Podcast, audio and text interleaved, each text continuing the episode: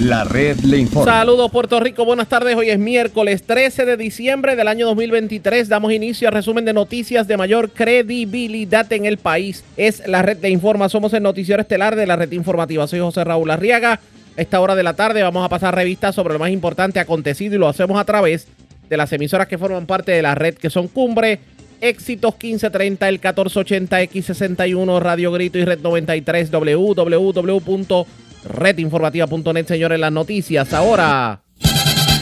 Las noticias. La red le informa. Y estas son las informaciones más importantes en la red le informa para hoy, miércoles 13 de diciembre. Lo que nos faltaba.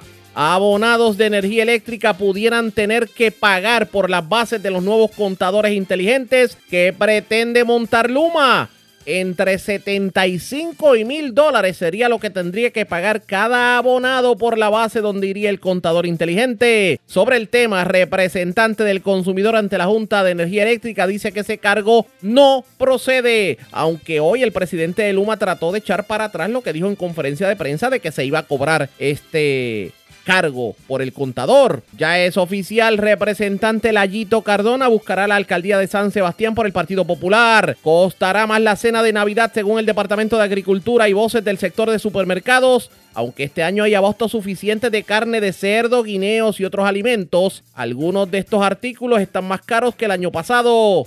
Los maestros jubilados están en la indigencia, denuncia la Asociación de Maestros, quien de hecho le pide al gobierno que al menos restablezcan aportaciones al plan médico y otros beneficios a miles de docentes jubilados. Aunque siempre me tiró fuerte y me trató de poner trabas en mis proyectos, lloro por misericordia, así dice la alcaldesa de Loíza, Julia Nazario, sobre el caso de la ex representante María Milagro Charbonnier. Vivo de milagro, joven de 20 años, herido de bala en el barrio Las Dolores de Río Grande. Mujer acuchilla otra en medio de discusión en el residencial Vista Hermosa de Puerto Nuevo. Mientras herido de arma blanca, hombre esta madrugada en el negocio Frenchis de Santurce. Se llevan 6 mil dólares de vehículo estacionado en urbanización Vista Azul de Arecibo y se llevan otros 300 dólares de otro vehículo estacionado en el barrio Paulincado de Barranquitas. Escalan ferretería en Manatí, se llevan dinero y herramientas. Arrestan dos hombres a los que le ocuparon un rifle y municiones en medio de una intervención vehicular. En la urbanización Alemania de Mayagüez también varias personas arrestadas. En medio de allanamiento en residencial Las Muñecas de Aguadilla les ocupan dinero y drogas. Arrestan hombre que era buscado por herir de gravedad a otro hombre en negocio de Caguas. Cargos criminales contra los padres y abuelos de unos gemelos que fueron hospitalizados de urgencia con un cuadro de desnutrición severa en Rincón. De hecho, estos alegadamente presentaban marcas compatibles con quemaduras. Y en el tiempo, meteorología mantiene advertencia de fuertes vientos para todo Puerto Rico hasta mañana jueves. Esta es la red informativa de Puerto Rico. Bueno, señores, damos inicio a la edición de hoy miércoles del noticiero estelar de la red informativa de inmediato a las noticias, señores. ¿Usted se imagina que para que usted le facturen la luz que consume en su casa, usted tenga que poner de su dinero para pagarle a Luma la base del contador? Pues eso trascendió ayer en una eh, conferencia de prensa que citara tanto Luma Energy como el jefe de Core Manuel Lavoy, para anunciar cuáles son los nuevos planes para el 2024. Y uno de los planes es el reemplazo de 1.5 millones de contadores en todo Puerto Rico. ¿Cuál es el problema? Que el jefe de Luma, Juan Saca, admitió que se necesitan 20 millones de dólares para ese reemplazo y que el dinero no fue aprobado por, por FEMA. Solamente le aprobaron el dinero para los 1.5 millones de contadores y no descartó el que se le facture al consumidor la base del contador que pudiera fluctuar el costo entre 75 dólares y mil dólares para los negocios. Definitivamente eso causó un revuelo, tanto así que la mañana de hoy Juan Saca como que trató de retractarse, pero dijo que si la base del contador cuando llegaba no servía, que sí la tenían que facturar.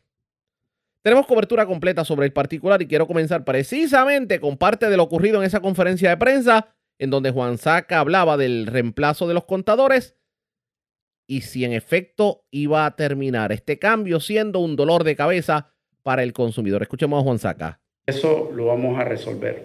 Eh, ¿Cómo lo vamos a resolver? En parte instalando estos contadores, los cuales van a permitir de que nosotros sepamos exactamente en dónde existe eh, un problema de electricidad. En algunos casos vamos a poder hasta anticipar que está sucediendo un problema, como por ejemplo si hay una fluctuación de voltaje, pues lo vamos a saber. Y en algunos casos nos va a permitir resolverlo antes de que esto se vuelva, digamos, un problema.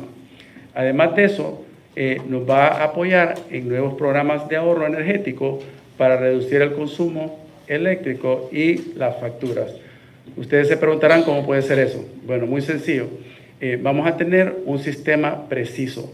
Vamos a saber exactamente cuánto se está consumiendo en esa casa o en ese negocio y también las personas en esa casa y los negocios van a saber cuánto se está consumiendo en sus negocios, van a tener conciencia, no va a ser un estimado, porque hoy día, como todos sabemos, cuando se hace un estimado, pues meses después nos encontramos con una sorpresa, ¿no?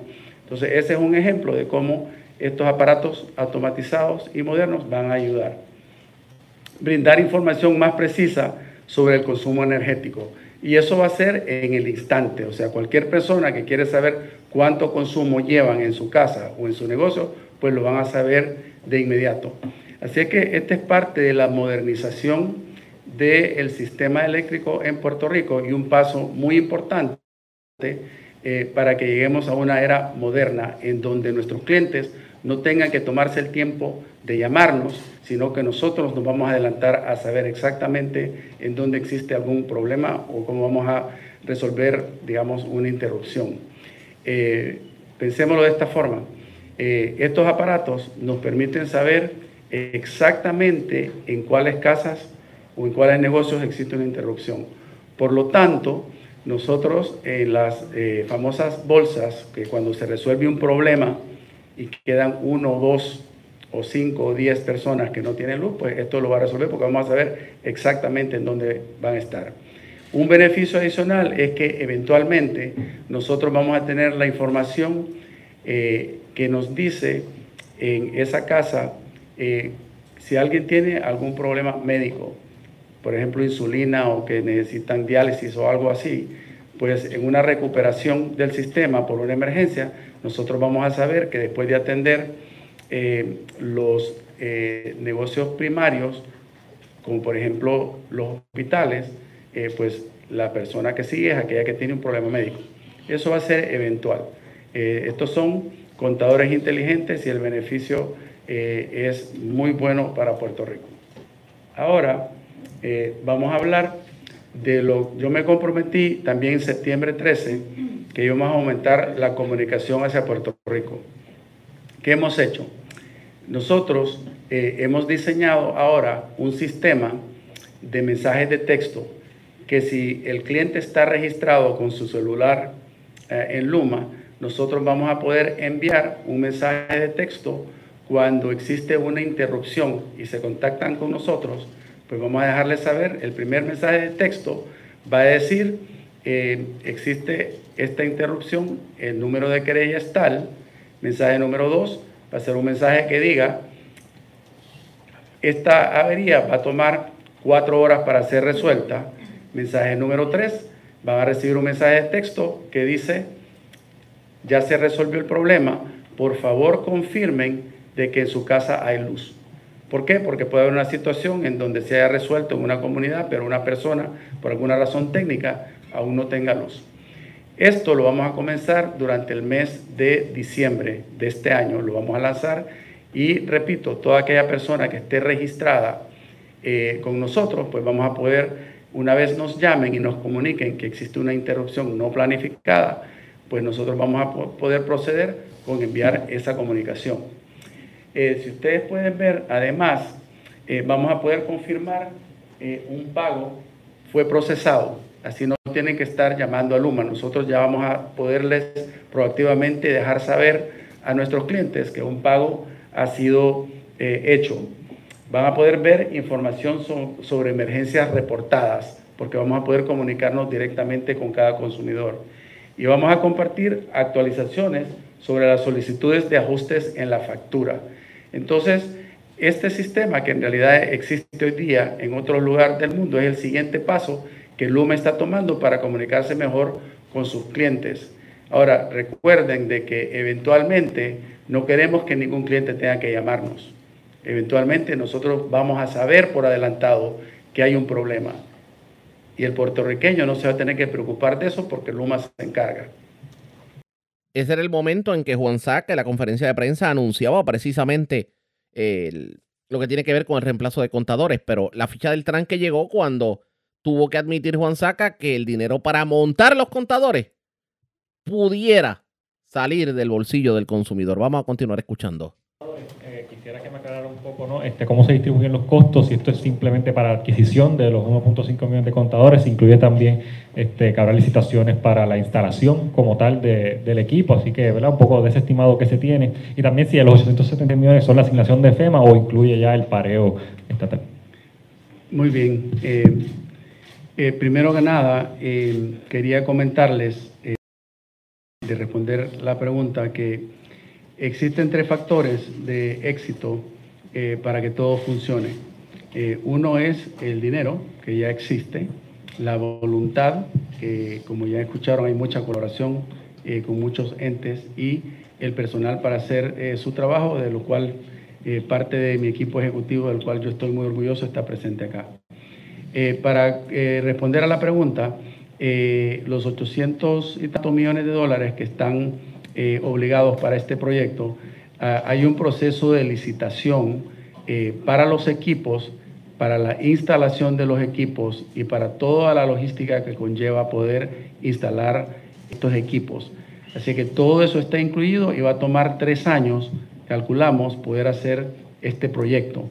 Así es que este FEMA eh, muy específico para lo que se puede usar este dinero eh, existe una parte que todavía le estamos trabajando eh, que tiene que ver eh, con la base de, los contadores que puede tener un costo al consumidor, pero estamos trabajando para ver cómo nosotros podemos ver en dónde conseguimos fondos para poder resolver eso.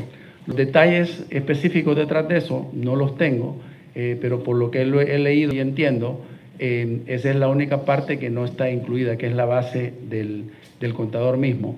Eh, pero es, una especulación puramente porque como les, les comento, em, no, eh, no hemos, recuerden que yo, por ejemplo, o mi equipo ejecutivo, no entramos en el proceso de escoger un proveedor. Hay un comité por las mismas reglas que tiene eh, FEMA y COR 3. yo no tengo idea de a qué, proveedores están participando, eh, ni cómo va el proceso, más que finalmente el equipo me dice, acá está el resultado y este es el proveedor.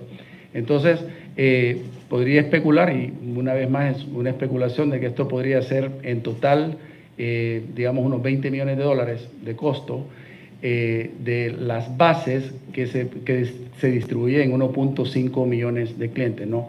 Una base puede costar para un consumidor, por ejemplo, 75 dólares y tal vez para un negocio 1000 dólares. Pero como tenemos tiempo para trabajar esto, estamos en proceso de ver en dónde pueden haber fondos para que el consumidor no sea impactado por eso.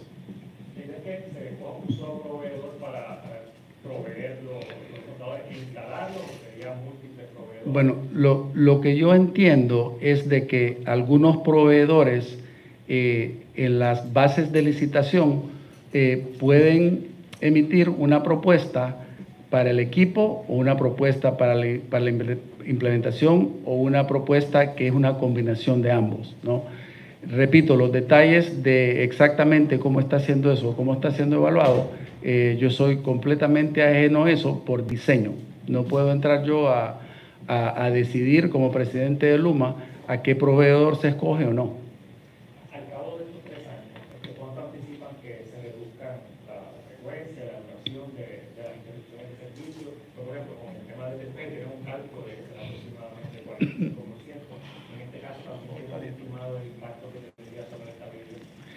No, porque en realidad es una combinación. A ver, y, me explico. Eh, una de las cosas que estos contadores nos permiten ver es eh, la calidad del voltaje, que hoy día la única forma que nosotros tenemos de ver que hay un problema es cuando el cliente nos llama. En este sentido, eh, estos contadores nos van a permitir entender en dónde está el problema. Y me explico. Por ejemplo, eh, si hay un problema de voltaje, nos deja saber que hay un problema de voltaje, pero no solo eso, sino que nos indica a cuál alimentador o línea eh, este voltaje que está fluctuando está relacionado, que puede ser, digamos, a un contador o a un transformador que esté cerca de la casa lo puede identificar y nosotros podemos responder mucho más rápido para resolverlo. Pero un número exacto de cómo esto va a ayudar no lo tengo.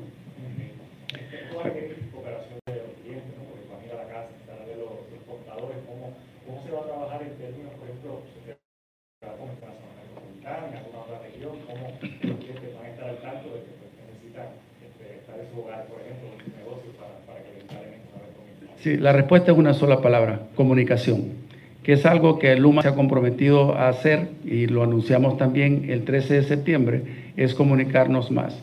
Eh, nuestros usuarios van a estar escuchando de nosotros proactivamente por redes sociales, van a estar escuchando de nosotros en nuestra página web y van a estar escuchando directamente de mí y de mis compañeros en todo foro que nos escuche.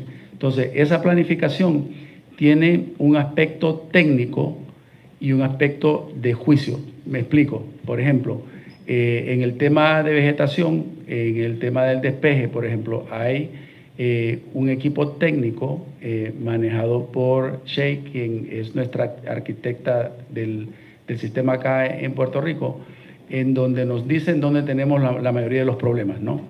Y basado en eso, se decide en dónde se comienza, sigue. Pues los contadores es igual. Y ese detalle es un detalle que todavía se está trabajando para entender en dónde mejor nosotros podemos comenzar a colocar estos contadores, no solamente al consumidor, sino que también a los negocios.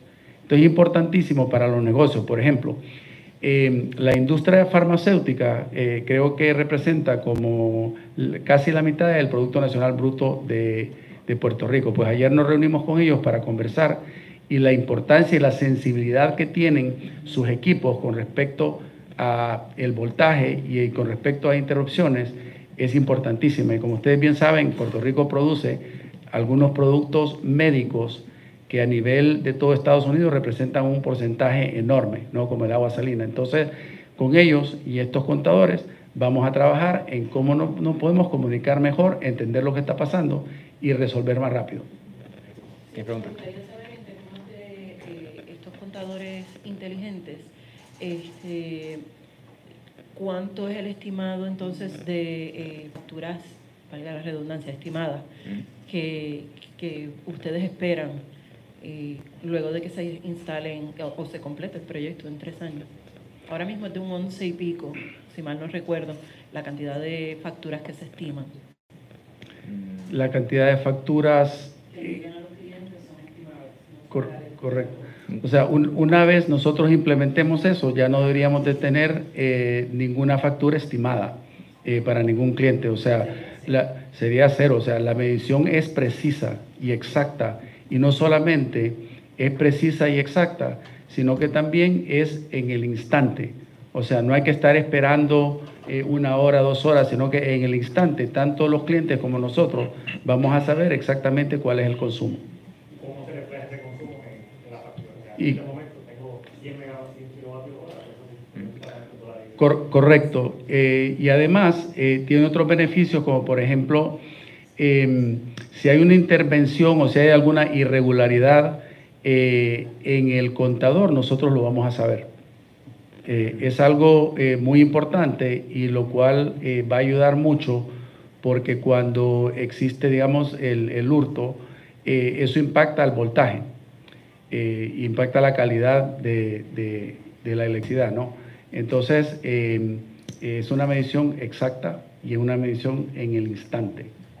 No. ¿Cómo se puede estimar el, nivel de uso de, electricidad, de, la electricidad que Luma despacha, cuánto, se cobra o se eh, Sí, no, no, eh, a ciencia cierta no lo sabemos y la razón por la cual no lo sabemos es que el sistema carece eh, de toda la infraestructura tecnológica para nosotros poder saber esa información. Eh, ha habido casos en donde, por ejemplo, un transformador ha sido sobrecargado porque hay varias conexiones eh, que no son, digamos, conexiones que Luma ha hecho y allí se ve una fluctuación, pero eh, a ciencia cierta no lo sabemos. Con estos contadores vamos a tener información precisa en todo Puerto Rico lo que está sucediendo.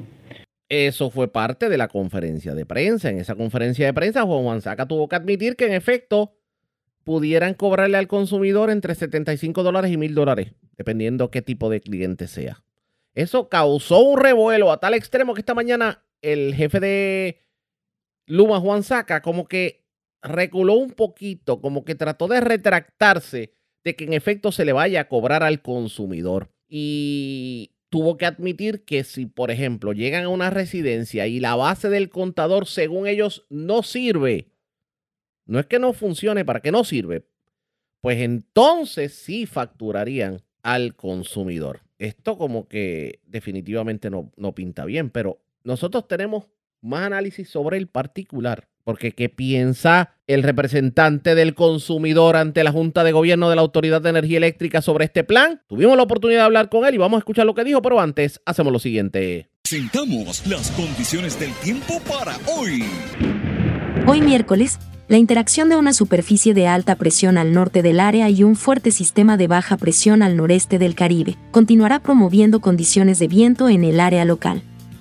Por lo tanto, un aviso de viento permanece vigente hasta el jueves, con los vientos alcanzarán su punto máximo hoy. Se esperan vientos sostenidos de 20 a 30 millas por hora con ráfagas de alrededor de 35 a 45 millas por hora. Objetos al aire libre no asegurados podría volar o dañarse.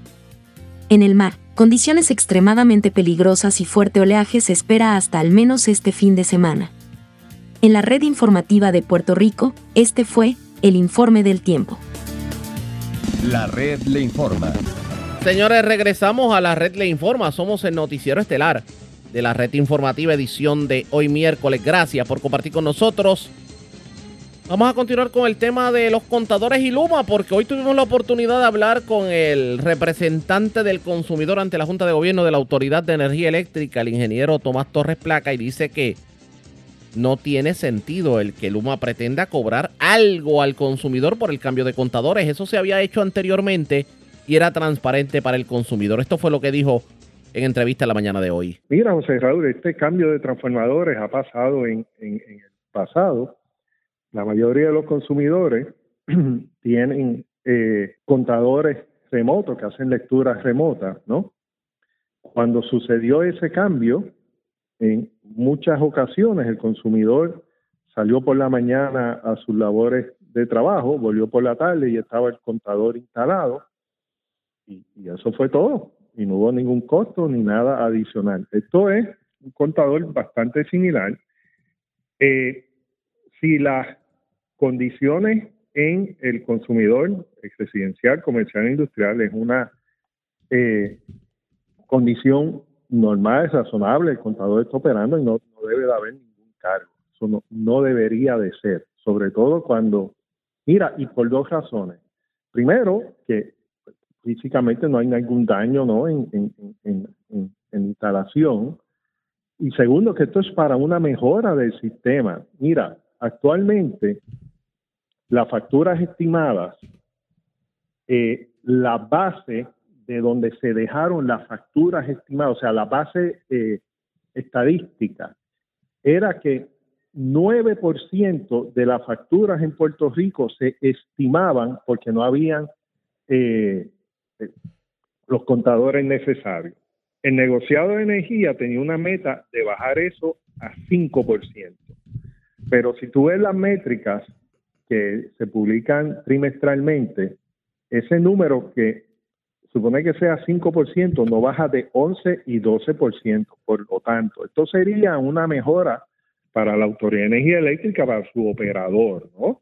Que es Luma. O sea, que si estamos hablando de mejorar el sistema para beneficio del mismo sistema, para ya terminar con estas facturas estimadas, pues esto es algo, oye, y para añadir una inteligencia adicional al sistema y que el sistema de nosotros se acerque cada día más hacer un sistema inteligente, ¿no? Y que tenga una data y que tenga un sinnúmero de información necesaria para desarrollar el sistema que tenemos, a menos que haya una irregularidad en los clientes donde se va a instalar. Ahí no debe de haber ningún costo, José Raúl. Pero en este caso, y, es la duda de, la ciudadanía, ¿por qué yo como consumidor me tengo que ver obligado a bueno, es que, bueno, la pregunta es, la pregunta, eh, yo creo que la pregunta queda contestada mientras la estaba haciendo, pero digamos que esa es la pregunta que se hace Juan del Pueblo. Eh, Juan del Pueblo a veces dice, pero ¿por qué yo tengo que arreglar mis cosas para condicionar a la compañía que me da servicio a que me pueda facturar el servicio? Sí, no, exacto. No, por eso, no debería haber ese cambio. Y mira, otra cosa. La realidad de Puerto Rico, escucha bien este dato. Esto es un dato reciente del censo de los Estados Unidos. El 76% de los hogares en Puerto Rico no de las personas, hogares, tiene un ingreso menor a 50 mil dólares, José Raúl. No hay chavo para pagar contador, para este, contribuir a la compañía que suple el sistema eléctrico de Puerto Rico, que en este caso es la Autoridad de Energía Eléctrica, a través del operador. Pues por lo tanto, si aquí no se quiere crear un problema de que esa buena idea y ese, y ese buen proyecto, porque eso es un buen proyecto que se consiguió con fondos FEMA.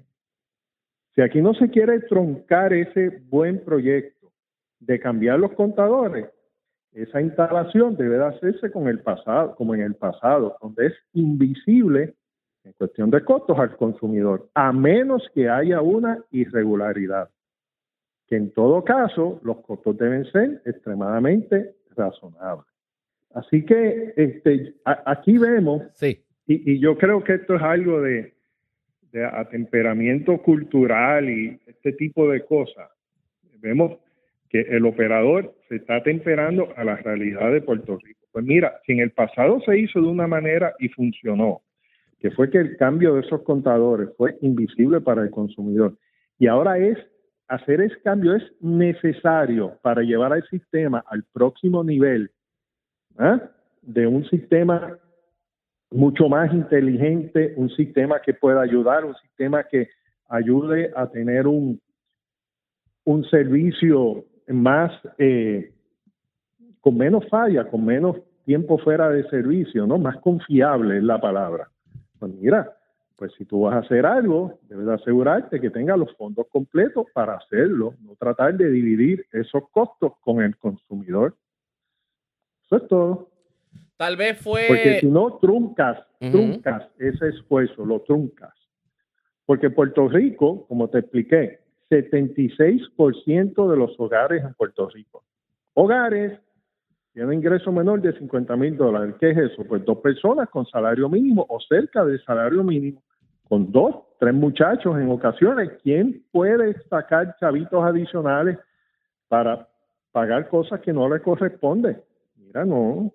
No pinta bien definitivamente. El, tal vez el, error que cometió Juan Saca fue pensar en que tal vez el consumidor podía absorber parte del costo. Mira, desconozco, este, pero cada cual sabe, ¿no?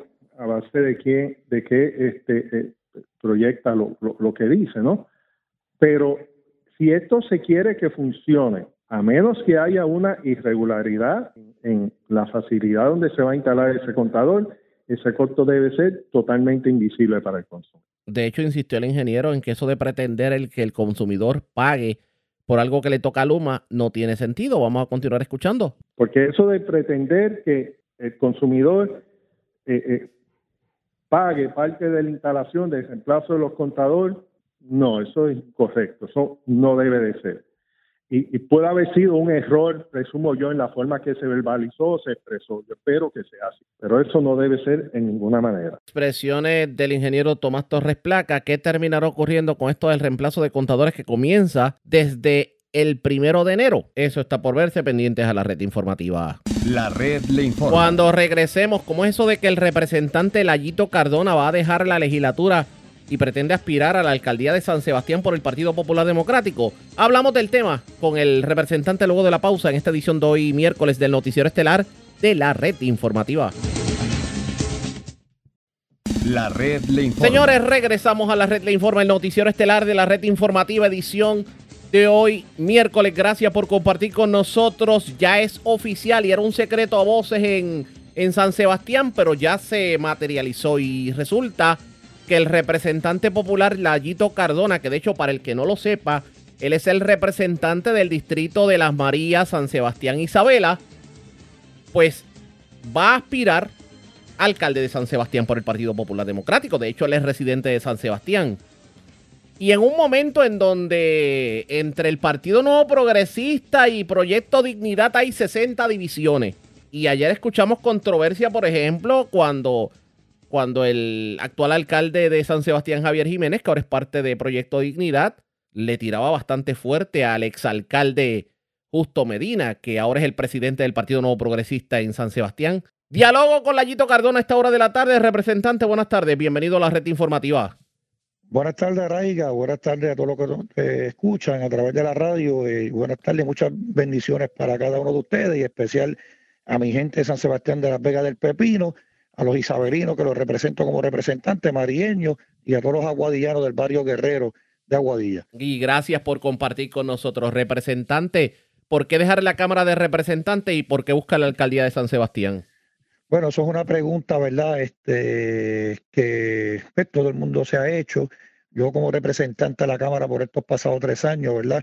he trabajado fuerte por mi gente del distrito, hemos estado eh, visitando eh, desde el día uno, o sea que eso ha sido eh, un, un favor, ¿verdad? Que ha tenido hacia esta candidatura, que anunció mi candidatura a alcalde, ¿verdad? Fue una decisión eh, bien difícil porque mi distrito número 16, yo sin duda alguna, yo lo iba a revalidar contundentemente, eso eran los números estaban ahí, los mismos del Partido No Progresista daban por perdido e, ese distrito. Yo gané el cuatro años pasado por casi el 50% de los votos y sin duda ahora yo iba a duplicar esa cantidad de votos por el trabajo que hemos realizado en el distrito con los pocos recursos que tengo como legislador, pero ha estado en la calle, hemos impactado más de 200 familias en ayuda de materiales, hemos tirado eh, varios caminos, eh, también hemos impactado las instituciones sin fines de lucro, eh, personas que han necesitado sillón de ruedas, hemos estado ahí todo el tiempo, los equipos deportivos, los maestros de educación física del distrito,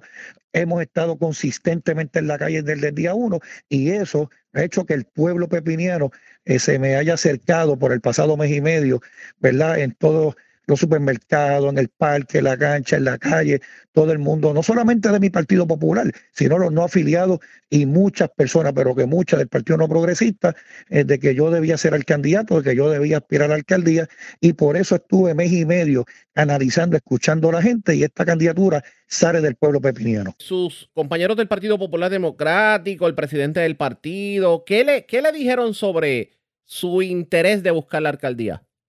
Bueno, eh, ellos todos, ¿verdad? Este, eh, estuvieron, ellos se reunieron conmigo. Inmediatamente eh, surgió, ¿verdad? Lo de, de San Sebastián, de que el alcalde de San Sebastián iba a estar aspirando para la, gobernación por el proyecto Dignidad. Inmediatamente todo el liderato del Partido Popular a nivel central y otras figuras grandes del Partido Popular se comunicaron con este servidor de que yo debía ser la figura que estuviera en esa papeleta por ser la segunda figura más alta luego del alcalde en San Sebastián, ¿verdad? Y estuvimos escuchando eh, y, eso, y eso fue una decisión, como, como mencioné al principio, una decisión sumamente este, difícil y bien pensada, este, lógicamente por yo este, tener ese, este distrito este, prácticamente en el bolsillo, como decimos nosotros, y lógicamente, pues este distrito también se necesita eh, para ser mayoría en la Cámara de Representantes, que no fue una decisión muy fácil. Mire lo interesante de, todo esto, porque usted llega precisamente a esta aspiración en un momento en donde el Partido Nuevo Progresista está totalmente debilitado en San Sebastián, con Javier Jiménez eh, yéndose a, a Proyecto Dignidad y atacando a los PNP y la y el comeback de, Justo Medina, que usted sabe por lo que salió Justo Medina en el 2000 de la alcaldía. Definitivamente, ¿verdad? Yo en, esas controversias yo no, yo no voy a entrar, yo voy a enfocarme en mi trabajo de, de visitar como lo he hecho desde el día uno de tú a tú, teniendo ese diálogo. Yo represento al Partido Popular como una institución, eh, ¿verdad? Pero luego que yo gané yo represento lo que es necesidad de pueblo, yo represento todos los colores de mi gente, de mi pueblo, y esa es mi forma de trabajar. Yo soy una persona que vengo de abajo, yo me crié en el residencial Andrés Mendeliciaga, aquí en San Sebastián. Humildemente mi mamá nos crió a cinco hermanos sin mucha riqueza, sin mucho lujo, pero con mucha humildad. Y esa humildad es la que yo le voy a transmitir a mi pueblo, de lo que me han visto nacer en este pueblo, que yo amo mi pueblo y yo quiero establecer mi propia historia en nuestro pueblo de San Sebastián. ¿Qué es lo primero que debe hacer un nuevo alcalde en San Sebastián? ¿Qué le hace falta a San Sebastián que no tiene en estos momentos? Bueno, eh, yo, ¿verdad? Yo tengo que continuar el trabajo ¿verdad? Que se han hecho, porque lógicamente las cosas que son buenas uno tiene que continuarlas. Lógicamente, eh, tan pronto nosotros lleguemos eh, a la alcaldía, tenemos que ver con lo que nos vamos a encontrar, lógicamente. Hay un superávit, pero tenemos que, este, ¿verdad? Analizar bien este, la cantidad que hay y todo ese tipo de cosas para empezar a, tener prioridades. Nosotros tenemos que darle prioridades también a los campos, ¿verdad? El pueblo lo mantenemos bonito, el pueblo se ve muy bien. También tenemos que eh, trabajar en los campos, las áreas verdes, tenemos que trabajar en lo que es el asfalto, en los caminos, eh, en, todos los barrios de nuestro pueblo. También tenemos que darle un énfasis porque tenemos tantos recursos naturales, tantos recursos elegantes en nuestro pueblo San Sebastián, como el Chorro Goyazo, las cataratas en Gozarandia. Eh, tenemos varias construcciones que se han hecho a, lo largo de la historia de nuestro pueblo en las bellas artes que tenemos que continuar para que el turismo, enfatizar en el turismo y el ecoturismo, para que todos eh, eh, turistas vengan a nuestro pueblo San Sebastián para ir mejorando la economía y también en lo cultural. Nuestras plazas tenemos que darle eh, amor y cariño, traer actividades culturales a, nuestro pueblo para que nuestros pequeños comerciantes este, sigan, ¿verdad? Echen para adelante, que son los que pagan las patentes municipales y que eh, hemos visto menguar, ¿verdad? Nuestros comerciantes eh, por los, últimos años. Enfatizar en eso, vamos a enfatizar bien duro en el deporte, porque el deporte es vital en los pueblos, el deporte te une la familia, te une, mueve también la economía, porque tú estás trayendo también eventos a los pueblos y a los barrios para unir y que esos comerciantes también eh, tengan sus frutos. Y así que poco a poco vamos a ir trabajando. Yo soy de los políticos que pienso que no podemos prometer mucho de lo que no tenemos, porque yo jamás, yo me voy a ganar un voto a base de una mentira, sino yo me quiero ganar un voto a base de una verdad y poder mirarte de frente a cada uno de ustedes y no ganarme un voto a base de una mentira que te destruya. Así que vamos a enfatizarnos en eso, una campaña de altura, una campaña de respeto, porque somos pepinianos primero que nada. Y aquí, de, mi equipo de trabajo, de, de, de, nadie de mi equipo de trabajo va a haber eh, un insulto a ningún oponente pepiniano. Nosotros vamos a hacer una campaña de altura y de mucho respeto, porque primero, este, cada uno de los candidatos nos merecemos respeto y aparte de respeto, eh, tienen familia, tienen esposa, tienen madre, tienen hijos, que son los que sufren cuando hacen ataques eh, personales. Así que de mi parte, jamás van a haber este, un insulto a ningún contrincante en esta campaña. Usted obviamente deja la, la legislatura. Ese distrito, ese distrito 16 es complicado. Y usted lo sabe. Es un, distrito, es un distrito complicado. Ahora, pues lógicamente sacaron las Marías del distrito que ahora las Marías pasa al distrito senatorial de Ponce. Añaden el barrio Guerrero eh, de Aguadilla. O sea que ahora el distrito 16 se compone de San Sebastián, Isabela y Guerrero, ¿verdad? De, de, Aguadilla.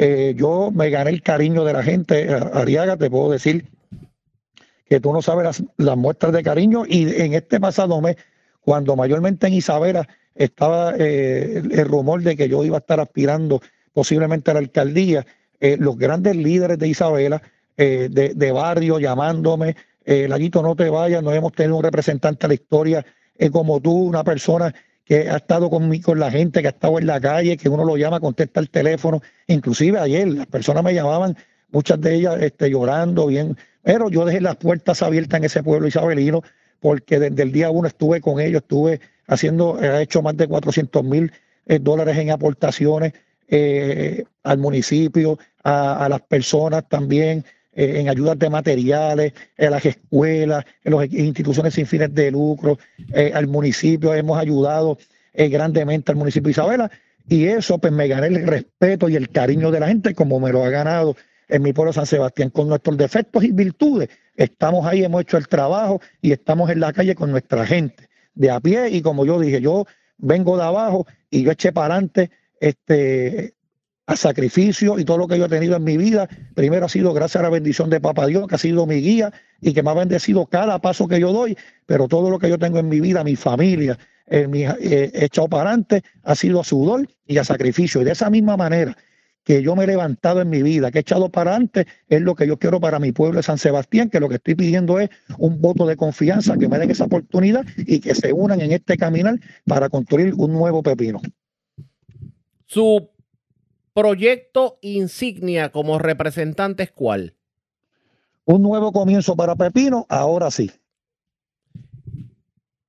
¿Por qué deben recordarlo? Aparte de lo que es la ayuda legislativa, ¿hay alguna ley que se haya firmado en Puerto Rico de su autoría como representante? Bueno, yo tengo varios proyectos de ley firmados por el gobernador, por el gobernador de Puerto Rico, eh, hemos radicado muchísimas también eh, este proyecto. Sabes cómo la legislatura, tú llevas muchos años trabajando eh, en los medios y comunicándote con legisladores a nivel de todo Puerto Rico. yo presido la Comisión de Recreación y Deporte de la Cámara de Representantes. uno de los, yo tengo la mayoría de los proyectos, ¿verdad? otros proyectos, la mayoría de los proyectos firmados vienen de la Comisión de Recreación y Deporte, ¿verdad? Peticiones de, de, grandes deportistas y otros que nosotros hicimos. Tenemos este, uno de ellos que por muchísimos años se había este, tratado de hacer y no podían hacerlo, que fue este, auditar, eh, ¿verdad? Que la, finanza del Comité Olímpico eh, y las federaciones hicieran los estados auditados y llegaran a la Cámara de Representantes. Eso fue ya un proyecto eh, de ley. Hicimos otro proyecto para cuando se construyan parques en Puerto Rico, se construyan parques biosaludables para personas con diversidad funcional, con síndrome de Down, porque ellos también tienen el derecho de tener también recreación y para que tener eh, deporte también. Eh, también este, hicimos otro de Roberto Clemente para que las escuelas del país abren de la historia de Roberto Clemente, porque en otros países, más en Nicaragua y los Estados Unidos, se habla de esa trayectoria de Roberto Clemente más allá de lo que fue un pelotero. Él fue un pelotero, pero más allá impactó al mundo por su ejecutoria fuera del terreno de juego y eso es un proyecto eh, bien significativo para que nuestros jóvenes, nuestros niños sepan quién es Roberto Clemente, este, más allá eh, del deporte. También otro de Roberto Clemente se incluyó para que sea un prócer puertorriqueño, porque ya eh, aquí se celebra el Día de María de Eugenio de, de Hosto y otros célebres puertorriqueños, pero también incluimos a ese astro boricua Roberto Clemente, también tuvimos otro de Fufi Santori, eh, también, o sea que hemos tenido esos proyectos y otros proyectos que hemos tenido en conjunto de la Cámara de Representantes, como darle aumento eh, a los maestros, darle aumento a los bomberos, darle aumento a los de corrección. Eh, o sea que hemos estado haciendo nuestro trabajo legislativo en la Cámara de Representantes, hemos sido bien activos en este cuatrenio. Y vamos a darle seguimiento a lo que ocurre en la política en la zona de San Sebastián. Agradezco el que haya compartido con nosotros, representante. Buenas tardes. No, gracias siempre por la oportunidad deseándote a ti, a todo el país y a toda mi gente del Distrito 16, a mi gente del Pepino, que tengan unas felices Navidades, eh, que este nuevo año que, pronto comenzará en el 2024 sea de muchas bendiciones y de mucha salud. Así que gracias por la oportunidad. Que así sea, gracias por compartir con nosotros. Era el representante Layito Cardona. La pausa. Cuando regresemos, vamos a noticias del ámbito policíaco. Es lo próximo. A la pausa, regresamos.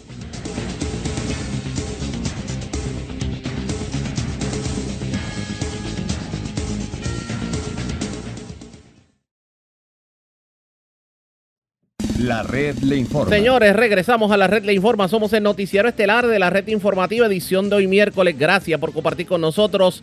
Vamos a noticias del ámbito policía con robo de películas. Se dio en la ruta 66 debajo del puente, la 956, cuando aparentemente una persona iba transitando, le bloquearon el paso, se bajaron personas con armas de fuego, lo amenazaron, lo agredieron y le quitaron hasta la cartera de cintura. Información con Daniel Fuentes, oficial de prensa de la policía en la zona de Fajardo. También nos tiene información sobre una persona que resultó herida de bala. Un hecho ocurrido en el barrio Las Dolores en Río Grande. Saludos, buenas tardes. Buenas tardes a ti, a, escucha, Dios los bendiga. En cuanto a nuestras policías, tenemos que hubo una agresión grave, herido de bala. Fue reportado a las 5 y 37 de la tarde de ayer, martes. Esto fue en la calle Brasil, barrio Las Dolores, del municipio de Río Grande. Según se informó, se recibió una llamada a través del sistema de emergencia al 911 alertando a la policía sobre unos disparos en el mencionado lugar. Al llegar los agentes a la escena, encontraron a Wesley Medina Sánchez, de 20 años de edad, residente de Río Grande. El mismo eh, herido de bala en circunstancias que se cuenta más investigación. Medina Sánchez fue transportado por paramédico a una institución hospitalaria. Su condición, su condición fue descrita como estable. Agentes adscritos a la división de agresiones del 6C eh, de Fajardo se hicieron a cargo de la investigación. También tenemos que un robo fue reportado a las 5 y 30 de la tarde de ayer martes. Esto fue en la carretera 956, debajo del puente de la ruta 66 en Río Grande. Según informó el querellante, que mientras transitaba en su vehículo marca Toyota, modelo Corolla, color azul, del año 2021, por la referida vía, dos autos color, de color negro, lo bloquearon, le bloquearon el paso y varios individuos portando armas de fuego se bajaron del mismo. Estos bajo intimidación y amenaza lo bajaron del, automóvil y utilizando un objeto contundente, un tubo, lo agredieron al perjudicado en el área de la cabeza y en diferentes partes del cuerpo. Además lo despojaron de su de cintura, que en su interior contenía toallas, aceite y documentos personales. El perjudicado resultó con una herida abierta en el área de la cabeza y fue transportado por el paramédico a una institución hospitalaria. Su condición fue descrita como estable. Agentes adscritos a la división de robo del 6C Área Fajardo de negociar la Policía de Puerto Rico continúan con la investigación. Eso es lo que tenemos al momento. Buenas tardes. Y buenas tardes para usted también. Gracias, era Daniel Fuentes, oficial de prensa de la Policía en Fajardo, de la zona noreste. Vamos al norte de Puerto Rico. Recordarán que ayer hablábamos sobre un caso en donde un sobrino aparentemente hirió a su, a su tío, una persona de la tercera edad, un hecho ocurrido en Ciales. Esta persona pues fue arrestada y de hecho se erradicaron los cargos criminales correspondientes. Además, se reportó un escalamiento en la, ferretería El Expreso, esto en la carretera, en el expreso de Manatí Ciales, y se llevaron 700 dólares y también herramientas.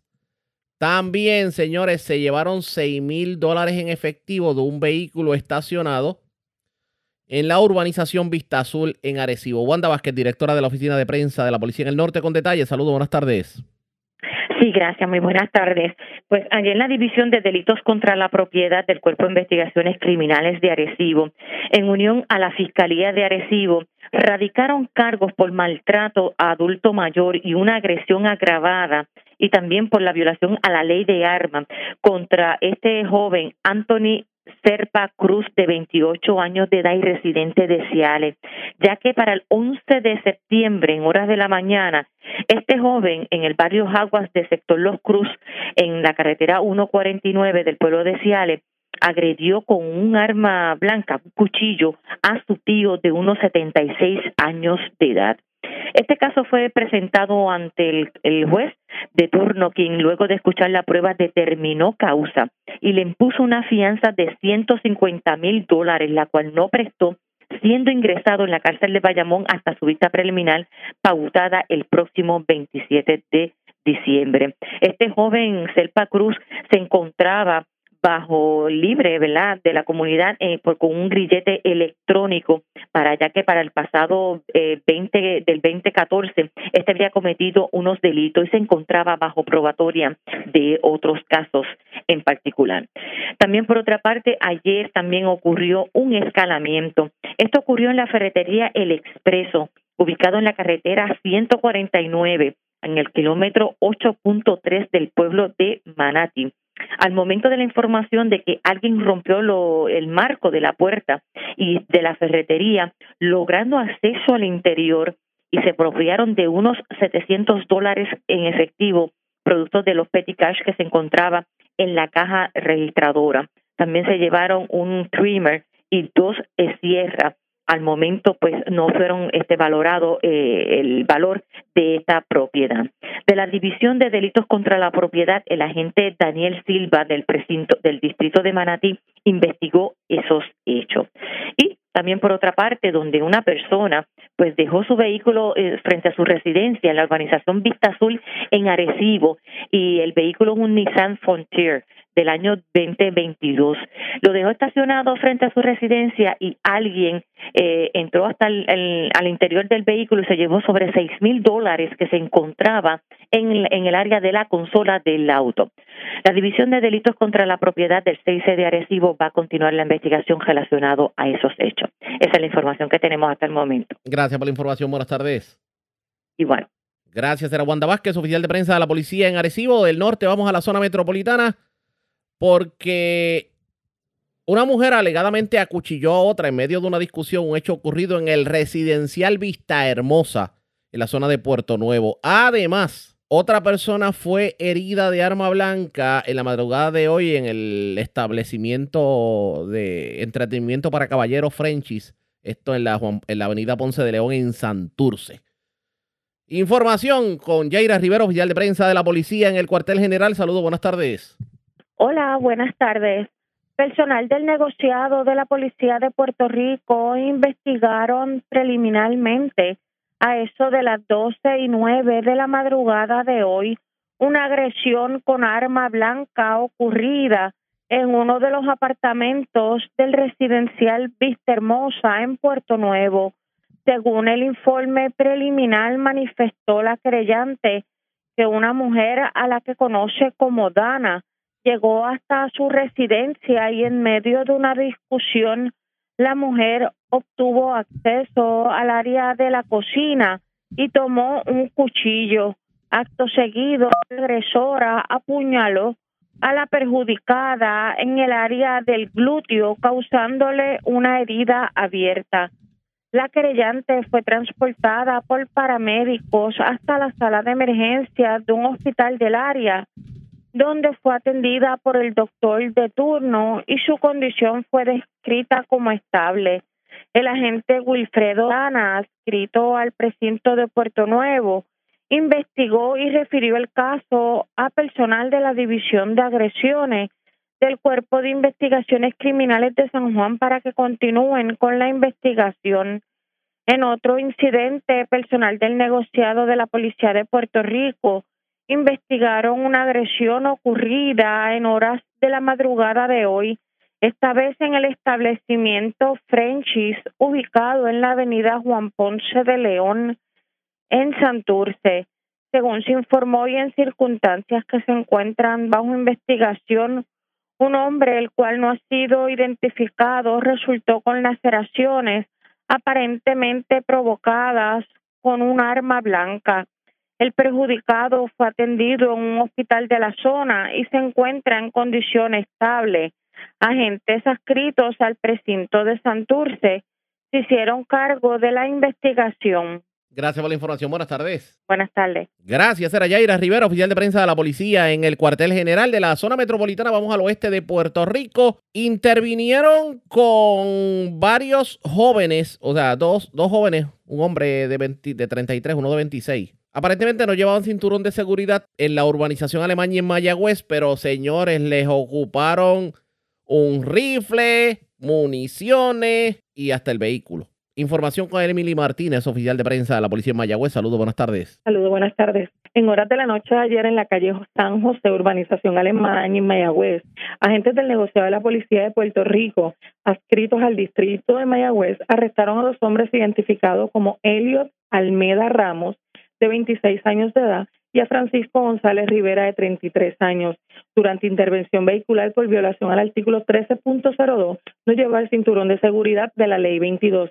Según se informó, los hombres se encontraban en un vehículo marca Toyota Tercel, color azul del año 91, cuando hacen caso omiso a la señal del agente Morales Caro para que se detuvieran. Una vez intervenidos por los artículos antes mencionados, los agentes se percatan a simple vista que estos poseían un rifle color negro y rojo con 24 municiones, calibre 5.56 y un cargador de pistola Glock con 14 municiones para las cuales ninguno de los ocupantes poseía licencia.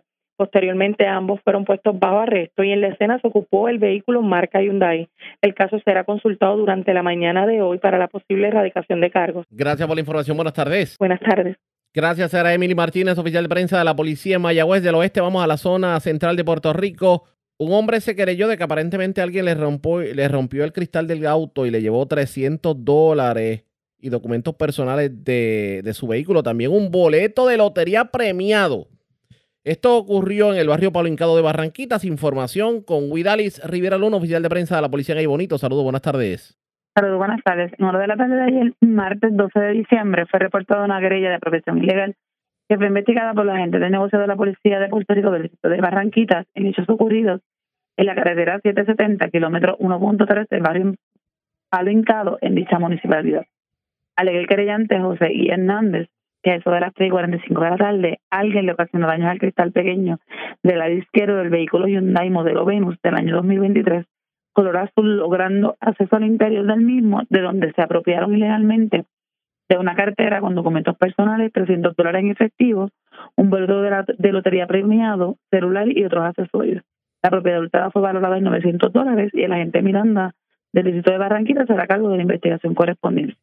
Buenas tardes. Y buenas tardes para usted también. Era Huidalis Rivera, un oficial de prensa de la policía en Bonito. Más noticias del ámbito policía con nuestra segunda hora de programación. Pero señores, esta hora de la tarde hacemos lo siguiente. La red le informa. Nosotros vamos a una pausa, identificamos nuestra cadena de emisoras en todo Puerto Rico y regresamos con más en esta edición de hoy, miércoles del noticiero estelar de la red informativa. La red le informa. Señores, iniciamos nuestra segunda hora de programación en el resumen de noticias de mayor credibilidad en el país. Es la red le informa. Somos el noticiero estelar de la red informativa edición de hoy miércoles 13 de diciembre. Vamos a continuar pasando revistas sobre lo más importante acontecido y lo hacemos a través de las emisoras que forman parte de la red que son Cumbre, Éxitos 1530, el 1480, X61, Radio Grito y Red 93. Señores, las noticias ahora. Las noticias. La red le informa. Y estas son las informaciones más importantes en la red le informa para hoy, miércoles 13 de diciembre. Lo que nos faltaba. Abonados de energía eléctrica pudieran tener que pagar por las bases de los nuevos contadores inteligentes que pretende montar Luma entre 75 y mil dólares sería lo que tendría que pagar cada abonado por la base donde iría el contador inteligente. Sobre el tema, representante del consumidor ante la Junta de Energía Eléctrica dice que ese cargo no procede, aunque hoy el presidente de Luma trató de echar para atrás lo que dijo en conferencia de prensa de que se iba a cobrar este cargo por el contador. Ya es oficial, representante Layito Cardona buscará la alcaldía de San Sebastián por el Partido Popular. Costará más la cena de Navidad según el Departamento de Agricultura y voces del sector de supermercados. Aunque este año hay abasto suficiente de carne de cerdo, guineos y otros alimentos, algunos de estos artículos están más caros que el año pasado. Los maestros jubilados están en la indigencia, denuncia la Asociación de Maestros, quien de hecho le pide al gobierno que al menos restablezcan aportaciones al plan médico y otros beneficios a miles de docentes jubilados. Aunque siempre me tiró fuerte y me trató de poner trabas en mis proyectos, lloro por misericordia, así dice la alcaldesa de Loíza, Julia Nazario, sobre el caso de la ex representante María Milagro Charbonnier. Vivo de milagro, joven de 20 años, herido de bala en el barrio Las Dolores de Río Grande. Mujer acuchilla otra en medio de discusión en el residencial Vista Hermosa de Puerto Nuevo. Mientras herido de arma blanca, hombre esta madrugada en el negocio Frenchis de Santurce. Se llevan 6 mil dólares de vehículo estacionado en urbanización Vista Azul de Arecibo y se llevan otros 300 dólares de otro vehículo estacionado en el barrio Paulincado de Barranquitas. Escalan ferretería en Manatí, se llevan dinero y herramientas. Arrestan dos hombres a los que le ocuparon un rifle y municiones en medio de una intervención vehicular. En la urbanización Alemania y de Mayagüez también varias personas arrestadas. En medio de allanamiento en residencial Las Muñecas de Aguadilla les ocupan dinero y drogas. Arrestan hombre que era buscado por herir de gravedad a otro hombre en negocio de Caguas. Cargos criminales contra los padres y abuelos de unos gemelos que fueron hospitalizados de urgencia con un cuadro de desnutrición severa en Rincón. De hecho, estos alegadamente presentaban marcas compatibles con quemaduras. Y en el tiempo, meteorología mantiene advertencia de fuertes vientos para todo Puerto Rico hasta mañana jueves. Esta es la red informativa de Puerto Rico. Bueno, señores, damos inicio a la segunda hora de programación en el noticiero estelar de la red informativa de inmediato a las noticias.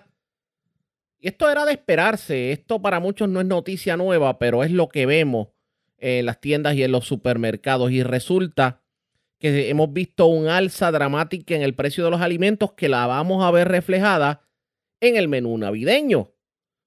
Porque ha habido un aumento entre diciembre del año pasado y octubre de este año de 2.9% en los alimentos y bebidas, de 5% en la carne de res, de 1.9% en la de cerdo, de 10.5% en la fruta fresca, 6.9% en los azúcares, 5.7% en las grasas y aceite, hablamos de aceite y, por ejemplo, mantequilla, ese tipo de cosas, y 3.4% en las bebidas alcohólicas. Sepa usted, amigo radio oyente, que aunque el Departamento de Agricultura entiende que hay eh, los aumentos, de ahí los abastos suficientes para el menú navideño, pues sí hay una subida significativa en algunos productos principales en la mesa puertorriqueña para esta fiesta. Por ejemplo, en el caso del cerdo, en el caso de los guineos. Para que ustedes tengan una idea, y según indicó el secretario de Agricultura, la carne de cerdo se está vendiendo en las lechoneras entre 2 dólares 39 centavos y 2 dólares 44 la libra. Y estas navidades, pues habrá carne de cerdo suficiente, pero en los supermercados está mucho más cara. Y en cuanto a los guineos, se está vendiendo entre 80 centavos a 1,29 la libra. Y el guineo es clave. Además, un tercer producto de alto consumo en los hogares es el plátano. Se está vendiendo a medio peso. Ese por lo menos está más barato comparado con el año pasado. Claro, el año pasado recordábamos aquella escasez de plátano y guineo por la controversia de del plátano y, guineo importado que terminó pudriéndose en los vagones. Este año no tenemos eso porque la cosecha local pues rindió fruto, pero está un poquito alto el precio como quiera que sea, aunque el plátano está más barato que en otros años, pero en cuanto al guineo, está un poquito carito definitivamente. Según el índice de precios al consumidor, instrumento que analiza diversos componentes de los gustos y los gastos también que incurren la familia, refleja que los precios de los alimentos y las bebidas subieron entre diciembre del año pasado y octubre de este año, como le indiqué. Así las cosas, pues, nos va a salir un poquito más cara la comida. Mientras, ante ello, el vicepresidente ejecutivo de la Cámara de Mercadeo, Industria y Distribución de Alimentos MIDA, Félix Aponte, indicó que existen, pues han habido estrategias que han tenido que implementar en los precios los dueños de supermercados para garantizar que los clientes lleguen y consigan estirar el peso. Por ejemplo, el precio del pernil puede bajar un poco en estos días para garantizar que los clientes lleguen a buscarlo y de paso se lleven el resto de los productos. Porque, por ejemplo, inclusive hay supermercados que han tenido que devaluar bastante el, precio del pernil. Hay supermercados que está entre 97 y 99 centavos y en algunos hasta 1,20 la libra. La idea es venderlo más barato para que entonces se lleven eh, los otros artículos en medio de la compra. Ahora que se acerca, por ejemplo, eh, Nochebuena y Navidad. ¿Cómo le va a afectar esto a los consumidores y cómo le va a afectar esto a los supermercados? Es algo que tenemos que analizar nosotros habíamos tratado de coordinar una entrevista con el secretario de Agricultura, Ramón González Beiró. Se nos informó por parte de su oficina de prensa que hoy no estaba disponible, así que vamos a ver si lo podemos tener esta semana para dialogar sobre el particular. Así que ustedes pendientes a la red informativa, no se cohiba de la cena navideña. Claro, sabe usted que le va a salir un poquito más cara definitivamente, así que mucha prudencia y sobre todo en, en cuanto a lo que tiene que ver con los guineos y con el cerdo. Vamos a otro tema y ya que estamos hablando de estirar el peso o si tenemos dinero suficiente, si las cosas son más caras o no son más caras, los que se las están viendo negras son los maestros jubilados. Y esto porque a raíz de los recortes que ha habido con las pensiones de los retirados, el que hayan perdido el bono de medicamentos y la aportación patronal del gobierno al plan médico, pues obviamente los manda a la indigencia. Y ante ellos, el presi ante precisamente esta situación, el presidente de la Asociación de Maestros Víctor Bonilla exigió al gobierno que tome acción para atender lo que calificaron como cuadro de indigencia de los docentes jubilados e informó que presentaron, de hecho, una serie de propuestas en esa dirección que incluyen un aumento a las pensiones, e incluye también restablecer el bono de medicamentos y la aportación patronal al plan médico. El que no se hagan estos cambios ahora puede implicar el que muchos maestros caigan en lo más profundo, maestros jubilados, obviamente. Así lo dijo el profesor Víctor Bonilla, presidente de la Asociación de Maestros. Quiero destacar una información sumamente importante para todos los que nos los y los que nos están escuchando. Datos importantes sobre la realidad actual de los maestros retirados. De acuerdo al sistema de retiro para maestros, existen hoy 44.073 docentes acogidos a la jubilación. De estos, unos 30.979 se retiraron antes del 1 de agosto de 2014 y unos 13.094 después de esa fecha. La pensión promedio, la pensión promedio de estos miles de retirados es de 1.600 dólares, lo que equivale a menos de 20 mil dólares por año. Unos 30.741 reciben un bono de Navidad solamente de 200 dólares, que antes eran de 600 dólares. 25.198 aproximadamente reciben una aportación patronal de 100 dólares y 30.741 reciben un bono de medicamento de 100 dólares en verano. En los pasados 10 años, el magisterio ha sufrido pérdidas significativas de beneficios para su retiro.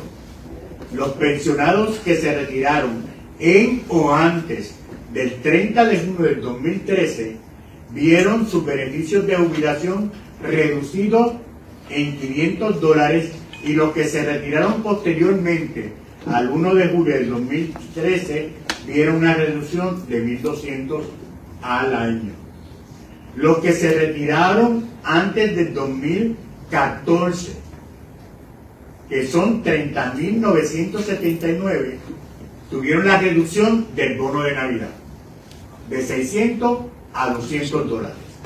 Los que se retiraron después del 2014, que son 13.094, sufrieron la eliminación de la aportación patronal al plan médico, la eliminación del bono de Navidad de 600 dólares, la eliminación del bono de verano de 100 dólares y la eliminación del bono de medicamentos también por la cantidad de 100 dólares. A través de nuestros asesores legales nos hemos dado la tarea de redactar varios proyectos de ley que buscan hacerle justicia a todos los retirados actuales y futuros. Los primeros proyectos que presentaremos van dirigidos a lograr que se devuelva el pago de bono de medicamentos que reciben la aportación patronal al plan médico, al igual que los que reciben los maestros activos del Departamento de Educación y que se le conceda un bono de Navidad no menor de 600 dólares.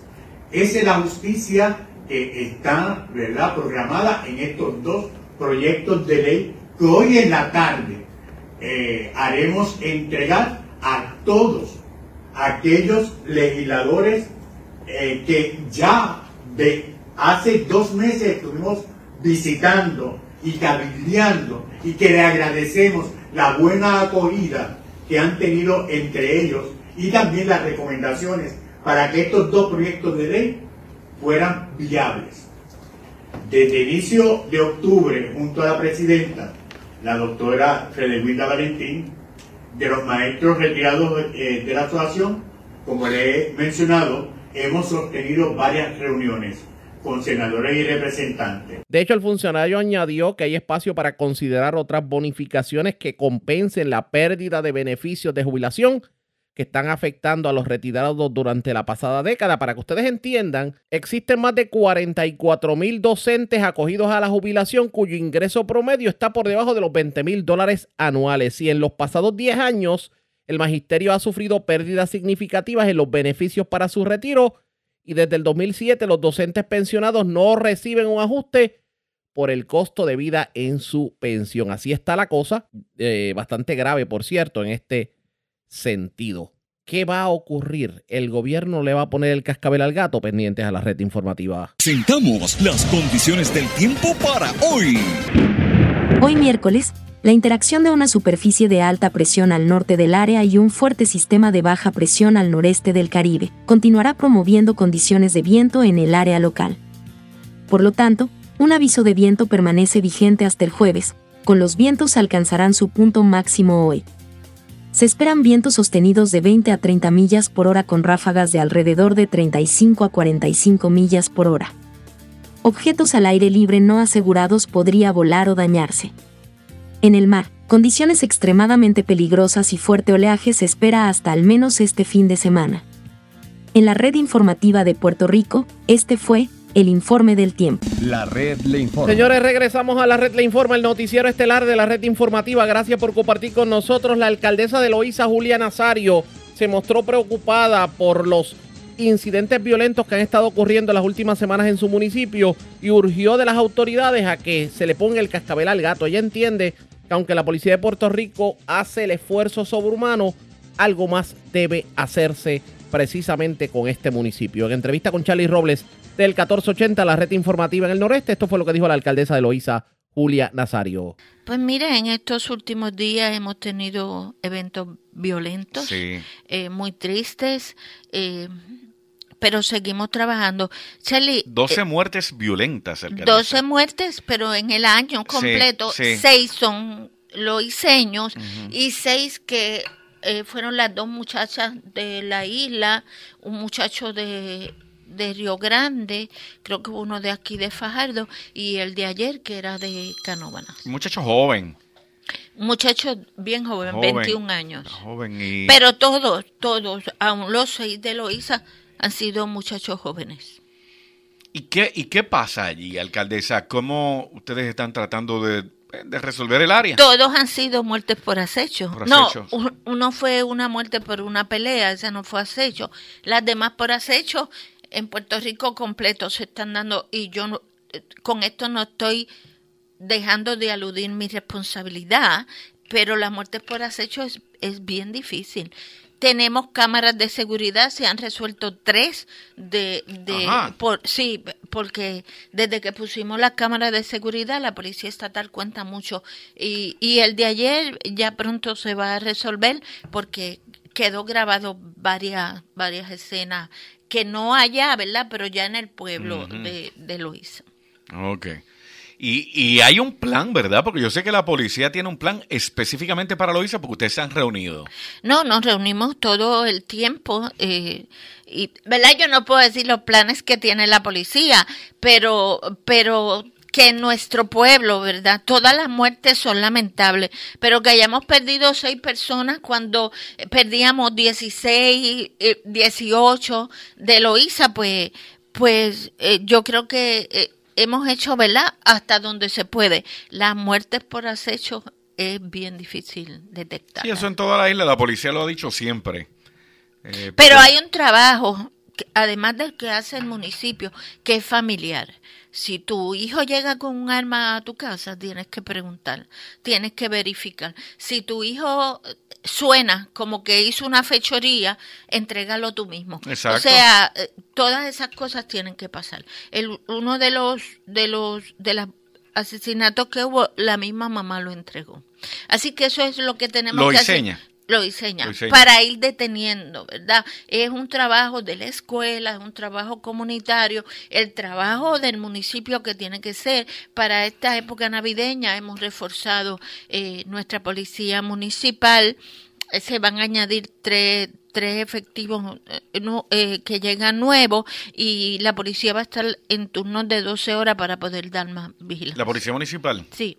Mm, bueno, pues se están haciendo cosas, ¿verdad?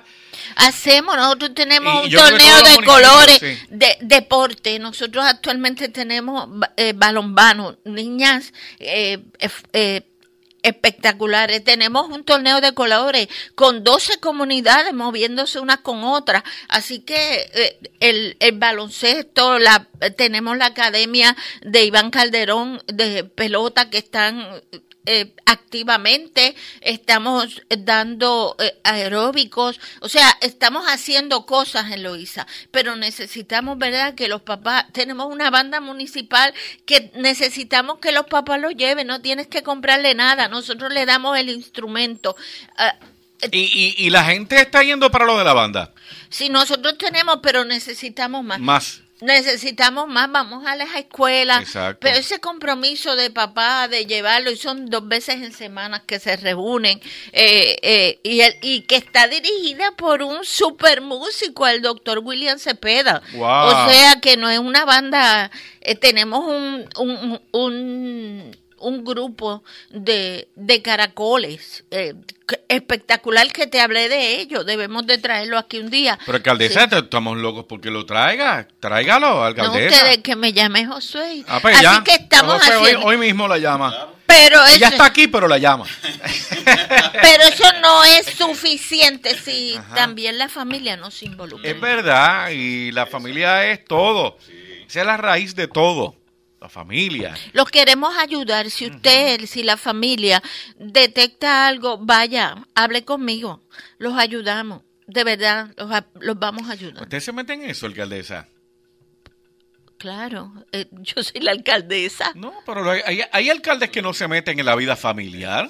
No, Usted buscamos usted- ayuda. ¿Usted sabe lo que es? Buscamos ayuda para ellos. Nosotros tenemos mucha gente que le hemos buscado psicólogos. La gente va y me cuenta, la gente, y los ayudamos. Claro que sí, yo soy la alcaldesa. Un alcalde es mamá, tía, abuela, psicólogo, De- consejero. debería, debería ser, debería ser. Bueno, No, no. Por eso le yo digo. acabo de hablar con Rosacheli, que tiene una situación en su pueblo, la alcaldesa de Gurabo. Acabamos de hablar de esto, ¿verdad? Y cómo eh, seguimos trabajando con todo esto. Y yo sé que ella es igual que yo. Ok, porque lo, lo, nuevamente, muchos alcaldes cuando se trata de cosas familiares no se meten, mucho más cuando tienen miedo de, de que sea una familia. Bueno, ¿verdad? yo te estoy diciendo, la gente va confidencialmente. Claro. Y se reúne conmigo y que analizamos toda esa ayuda. Yo tengo dirigiendo servicios a la comunidad a una trabajadora social extraordinaria, Besaida López. Así que Besaida que analiza y buscamos y la alianza que tenemos con organizaciones sin fines de lucro, con Taller Salud, nos permite darle, darle ayuda psicológica, de trabajo social, canalizar eh, hasta hospitalizaciones. O sea, nosotros hacemos de todo. La pregunta de qué opinaba eh, Julia Nazario sobre el caso de María Milagro Charbonnier era obligatoria, tomando en consideración que en el pasado hubo diferencias entre la legisladora y la actual alcaldesa. Vamos a escuchar lo que tuvo que decir sobre el particular. Charboniel, te sabe Porque me dio bien duro. Charboniel, Bueno, trató yo de me, darme Yo me acuerdo cuando usted nos contaba aquí en la emisora del centro de Loíza, que ella se interpuso muchas veces de que se No hiciera lo todo que el hizo. tiempo, todo el tiempo. No es hasta que llega la gobernadora Wanda que, Me acuerdo. que nos ayuda a, entrar porque había una emergencia. Pero ellos se apropiaron de ese centro. Tenía un empleado de la Cámara de Representantes ubicado ahí. Aquello estaba como un chiquero, pero había un empleado que puso Charbonnier ahí y, y él era el que decidía quién entraba, quién salía. Así que, pero hablando de todo, ella es, ella es, ella es una mujer eh, si hizo algo tiene que pagar, pero dentro de mis oraciones oro por misericordia para ella. Eh, Está en un proceso que parece que está hasta el cuello. eh, he estado viendo algo, Sí. pero pero nos toca orar, nos toca orar, ¿verdad? Para que el- De verdad, de verdad. de mí. De verdad, de verdad. Ora La por Biblia ella. no me manda a orar por mis enemigos. Pero, pero usted, lo que estábamos hablando ahorita, pero la Biblia manda a orar, pero todo el mundo hace lo mismo. No, pero a mí me enseñaron a orar por, por ellos. O sea por que- eso he salido de, de todo el que ha tratado de tirarme. He salido porque los tengo en mis rodillas. Si yo oro, Charlie, todas las mañanas Felo y yo oramos y, y lo hacemos como nos enseñó ¿Y qué- Jesucristo. qué- el y Padre nuestro te manda a orar ¿Y por qué él. ora por Charboniel? Bueno, que en este proceso tenga mucha fortaleza, mucha paz, porque podemos encontrar la paz luego de haber hecho cualquier cosa, ¿verdad? Ella está pasando por un proceso, ella se va a defender, así que tenemos que esperar que todo termine. Eso- Pero que en este proceso tenga mucha fortaleza. Eso es el cristiano, ¿verdad? Pues es una verdadera definición de cristiano. Pero, pero Charbonier le dio bien duro a Julia Nazario. Lo, qué? lo importante es que no me tumbé, no me tumbó. ¿Por qué le daba tan duro? Bueno, porque el candidato era su protegido. Jonathan Alemán. Alemán. Así que ellos se metieron en Loíza, hicieron de todo. Que de hecho sale también en las noticias el nombre. Hicieron de todo, de todo, de todo para quedarse con Loíza. Eh, pero nosotros, este, nosotros también somos fuertes, no te creas que me van a tumbar porque quieren tumbarme. Yo tengo un equipo de trabajo extraordinario y, y, todos los días me levanto de la mano de Dios. Yo sé que hay gente que no le gusta que metamos en Dios en esto, pero usted vive como quiere y yo vivo de la mano de Dios. Interesante lo que dice Julia Nazario. Ella dice que María Milagro Charbonnier no le quitaba el guante de encima porque quien era contendor de Julia Nazario era un protegido de Charbonnier, pero ahora dice que a pesar de todo ora por misericordia. Interesante lo que dice Julia Nazario. También obviamente el llamado a la policía de Puerto Rico para que de alguna manera pues intervenga ante el alza en los, en los incidentes violentos esto le vamos a dar seguimiento pendientes a la red informativa. La red le informa. Nos vamos a una pausa cuando regresemos más noticias del ámbito policíaco y hablamos de las condiciones del tiempo. Mucho viento se está reportando en sectores de Puerto Rico. En lo próximo regresamos. La red le informa. Señores, regresamos a la red le informa. Somos el noticiero estelar de la red informativa, edición de hoy miércoles. Gracias por compartir con nosotros. Vamos a más noticias del ámbito policíaco. Y esta vez vamos a la zona de la montaña porque las autoridades radicaron cargos criminales por violencia de género contra un joven de 28 años residente en Jayuya. Aparentemente mantenía un patrón de maltrato hacia la perjudicada en este caso. Actos que ocurrían frente a un menor de edad. Información con Karen Martel, oficial de prensa de la policía en Utuado. Saludos, buenas tardes. Saludos, buenas tardes. Agentes del negociado de la Policía de Puerto Rico, adscritos a la División de Violencia de Género y Asuntos Juveniles, llevó a cabo una investigación que culminó con la erradicación de cargos por el artículo 3.1 de la Ley 54 por parte de la Fiscalía contra Juan A. González Pérez, de 28 años y residente de Jayuya. De acuerdo a la investigación, para los meses de julio a diciembre del año en curso, en la carretera 141 en el barrio Río Grande, en Jayuya, el imputado mantuvo un patrón de maltrato psicológico hacia la perjudicada en presencia de un menor. El caso se consultó con la fiscal Gianibet Bonilla, quien radicó cargos por el artículo antes mencionado de la Ley 54. La prueba fue presentada ante la juez Melissa Santiago Núñez del Tribunal de Primera Instancia de Utuado, quien luego de escuchar la misma encontró causa para arresto y le señaló una fianza global de 20 mil dólares, la cual prestó a través del programa de servicios con antelación a juicio hasta la vista preliminar pautada para el 10 de enero del 2024 y expidió una orden de protección a la perjudicada. El agente Alfredo Negrón, adscrito a la División de Violencia de Género del área de Utuado, tuvo a cargo la investigación bajo la supervisión del teniente Esteban Méndez Soto. Gracias por la información. Buenas tardes. Muy buenas tardes. Gracias. Era Karen Martel, oficial de prensa de la policía en Utuado de la Montaña. Vamos a la zona centro-oriental de Puerto Rico porque las autoridades arrestaron a un hombre de 44 años residente de Caguas al el cual tenía una orden de arresto con una fianza de un cuarto de millón de dólares. Aparentemente el 7 de octubre se dice que esta persona disparó a otra persona frente al negocio La Loma del Viento en la carretera 765 de Caguas y ocasionó el que esta persona estuviera recluida por largo tiempo. También se arrestó uno de los más buscados en la zona de Caguas, específicamente un hombre de 39 años quien usando un arma blanca pues le quitó herramientas a una persona, un hecho ocurrido también en Caguas. Información con Ileana Echevarría, oficial de prensa de la policía en el cuartel general. Saludos, buenas tardes. Saludos, muy buenas tardes a todos. Tenemos que agentes del negociado de la Policía de Puerto Rico, adscritos a la División de Arrestos Caguas, diligenciaron en la tarde de ayer una orden de arresto por tentativa de asesinato, violaciones a la ley de armas y riesgo a la seguridad u orden público al disparar un arma de fuego expedida por el juez Antonio Negrón del Tribunal de Caguas, con una fianza global de 250 mil dólares, por hechos ocurridos el 7 de octubre del año en curso, en los predios del negocio La Loma del Viento, que ubica en la carretera 765 en Caguas. Allí se arrestó a Adrián Sánchez Nieves, de 44 años y residente del mencionado municipio, contra quien pesaba una orden de arresto por este disparar en múltiples ocasiones contra el perjudicado y ocasionarles heridas de bala en el pecho, abdomen y glúteo, por lo que requirió tratamiento médico prolongado. Este fue llevado ante la jueza Ginette Pietri, quien ordenó su ingreso en un complejo correccional de Bayamón, al este no prestar la fianza impuesta. La vista preliminar quedó pautada para el 2 de enero del año en curso y el agente Luis Ortiz, bajo la supervisión de los sargentos Carlos Claudio y Juan de Dios Quintero, adscrito a la División de Arrestos Caguas, estuvieron a cargo del diligenciamiento. Y por otro lado, tenemos que en horas de la tarde de ayer, agentes adscritos al negociado de inteligencia y arrestos pertenecientes a la Superintendencia Auxiliar en Operaciones Especiales arrestaron a un hombre contra el cual pesaba dos órdenes de arresto y quien figuraba en la lista de los más buscados del área de Caguas. Allí se arrestó a Orlando Álvarez Villarini, de 39 años y residente de, Caguas, contra el cual pesaba dos órdenes de arresto, una expedida por la juez Ingrid Caro del Tribunal de Caguas, con una fianza de 100 mil dólares por los delitos de ley de arma y apropiación ilegal. Por este, utilizando un arma blanca, despojada al perjudicado de herramientas valoradas en 1.200 dólares. Otra orden de arresto fue expedida por el juez Daniel López, con una fianza de 25 mil dólares por el delito de escalamiento. Durante el diligenciamiento de la orden, los agentes le ocuparon a Álvarez Villarini, un rifle pistol calibre .23, 21 cápsulas de cocaína, 23 municiones calibre .223 y un cargador. Este fue llevado ante la presencia de la juez Sonia Nieves del tribunal, quien encontró causa para arresto por violaciones a la ley de armas y violaciones a la ley de sustancias controladas, señalando una fianza global de 200 mil dólares.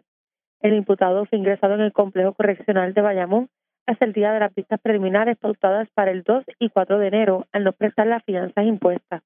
El agente Antonio Maldonado, bajo la supervisión del sargento Carlos Claudio, y Juan de Dios Quintero, bajo la supervisión del teniente Víctor Pérez, adscrito a la División de Arrestos Caguas, estuvieron a cargo de los diligenciamientos y las erradicaciones de cargo. Gracias por la información. Buenas tardes. Buenas tardes.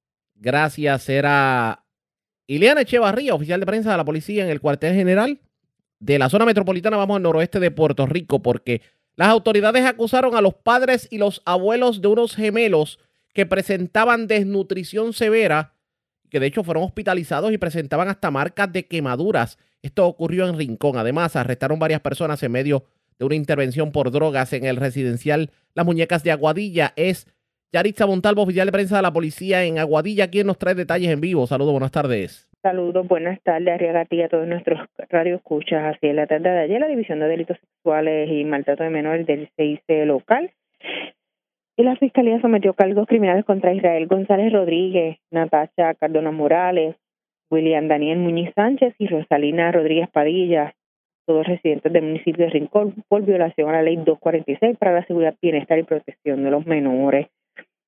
Los hechos por los que se le acusó a estos los cometieron para la fecha del 11 de mayo del corriente en el barrio Punta de ese municipio contra unos menores de edad.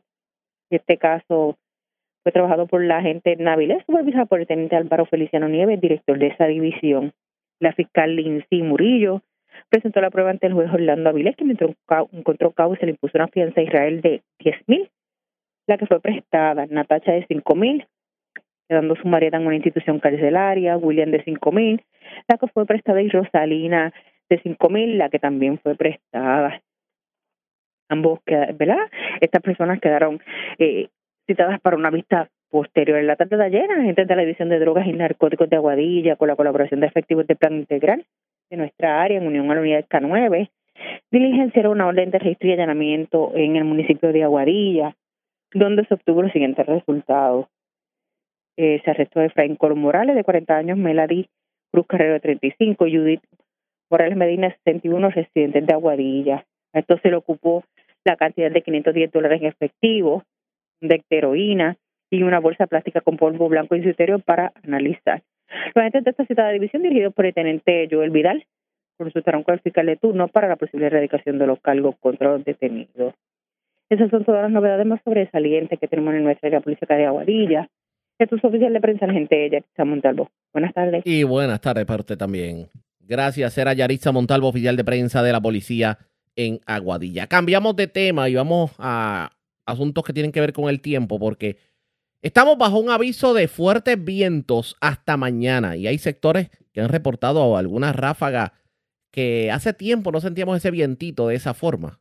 Esto más que el vientito navideño, pero el mar está sumamente peligroso, sobre todo en la costa norte, noroeste y noreste de Puerto Rico. Y se espera que continúe así por lo menos hasta el fin de semana. Diálogo en vivo a esta hora de la tarde con la metróloga Dian Inglés del Servicio Nacional de Meteorología. Saludos, buenas tardes. Buenas tardes, saludos. Y gracias por compartir con nosotros. ¿Qué debemos esperar en cuanto a viento y en cuanto a condiciones marítimas? Claro que sí. Mira, como bien mencionaste, vamos a continuar con condiciones este, eh, peligrosas a través de las aguas de Puerto Rico y costera, al igual que vamos a prevalecer bajo un flujo de viento que va a ser de moderado a fuerte o debo decir bastante eh, más fuerte que moderado a través de Puerto Rico durante el día de hoy hacia el día mañana. Por lo tanto, tenemos en efecto una advertencia de vientos hasta las 9 de la mañana del día de jueves. Eh, con esta advertencia, básicamente lo que le dejamos saber a los residentes es que podemos esperar vientos sostenidos de entre 20 a 30 millas por hora con ráfagas frecuentes en algunas áreas, mayormente con montañosas y costeras de 35 a 45 millas por hora.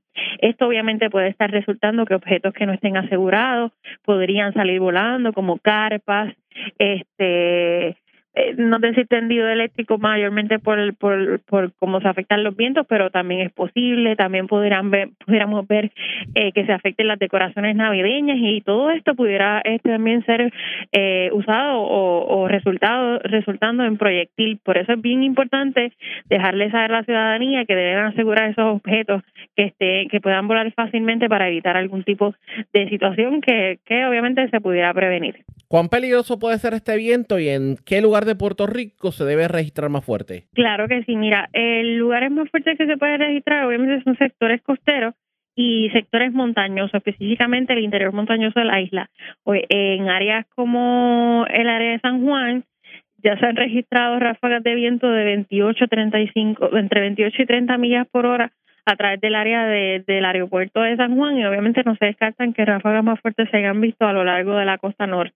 Es lo mismo para sectores de Utuado y sectores del interior de la montaña, donde se, donde se podrán estar viendo obviamente ráfagas de viento de entre 35 y 45 millas por hora. Estamos hablando de fuerte viento y esto por lo menos hasta mañana en la tarde. Eso es correcto. Ya mañana durante el día vamos a ver una mejoría ligera y vamos a ver cómo los vientos obviamente comienzan a disminuir y ya para el viernes se espera obviamente un flujo de vientos un poco más eh, de entre 15 a 20 millas por hora a través de la mayoría de Puerto Rico. Y en cuanto al mar se refiere, ¿por qué está tan eh, complicado el mar últimamente y qué debemos esperar el fin de semana? Claro que sí. Mira, las condiciones inicialmente se deterioraron por unas marejadas, pero ahora mismo, pues lo que está resultando eh, que condiciones, las condiciones marítimas estén peligrosas es básicamente el viento. Lo mismo que está afectando sobre tierra está afectando las condiciones marítimas.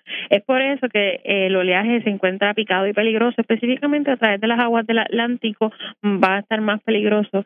Al momento el pronóstico incluye obviamente oleaje de 8 a 10 pies eh, y hasta 14 pies en algunos puntos en áreas expuestas del Atlántico y consigo vamos a tener también eh, oleaje rompiente en la costa norte de Puerto Rico específicamente alto, va a estar entre 9 a 11 pies, resultando eso entonces en una advertencia de resacas fuertes a través de toda la costa norte de Puerto Rico, por lo menos durante todo el día de hoy. Por lo tanto, las condiciones no están aptas para bañistas a través de las playas del norte de Puerto Rico debido a eso, ni tampoco a través de sectores del oeste y este de Puerto Rico, igual que las islas municipios Vieques y Culebra, por riesgo alto de corrientes marinas. Y esto va a prevalecer por lo que queda de semana hasta el fin de semana. Así que las personas deben de tomar eso en consideración si desean hacer planes durante el fin de semana, porque las condiciones van a, continuar bastante similares. Va a ser menos ventoso, pero las condiciones marítimas van a prevalecer peligrosas. Vamos a estar pendientes. Gracias por haber compartido con nosotros. Buenas tardes. Claro que sí, aquí a la verde. Como siempre, era la meteorología en inglés del Servicio Nacional de Meteorología, así que fuerte viento en la tarde y mañana.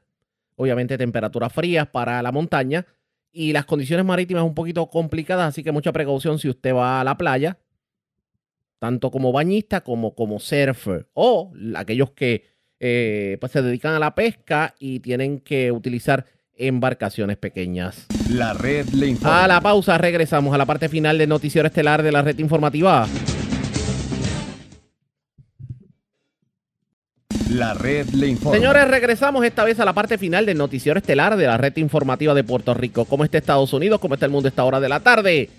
Vamos con DN nos tienen un resumen completo sobre lo más importante acontecido en el ámbito nacional e internacional. Soldados israelíes respaldados por tanques y artillería pesada han irrumpido en el sitiado hospital Kamal Adwan del norte de la franja de Gaza, donde 3.000 personas que se vieron obligadas a abandonar sus hogares se refugian de los incesantes ataques israelíes. La cadena Al Jazeera informa que varios miembros del personal médico del hospital se encuentran entre las personas que murieron a causa de los disparos. Asimismo, dos madres perdieron la vida el lunes cuando las Fuerzas Armadas de Israel bombardearon la sala de maternidad del hospital. Entre los pacientes que quedan en el hospital hay una docena de niños y niñas en una unidad de cuidados intensivos y seis recién nacidos en incubadoras. Las autoridades sanitarias palestinas afirman que los soldados israelíes acorralaron a un grupo de hombres en el patio del hospital, donde los desnudaron, les vendaron los ojos y se los llevaron para interrogarlos. Un funcionario de la organización Human Rights Watch dijo que ese trato equivale a un crimen de guerra. El ataque al hospital Kamal Adwan se produjo al tiempo que las Fuerzas Armadas israelíes siguen bombardeando el sur de Gaza, incluida Rafah, que se encuentra en la frontera con Egipto, donde miles de palestinos que fueron expulsados del norte del enclave se enfrentan a una grave escasez de alimentos, agua, medicamentos, combustible y refugio. Estas fueron las palabras expresadas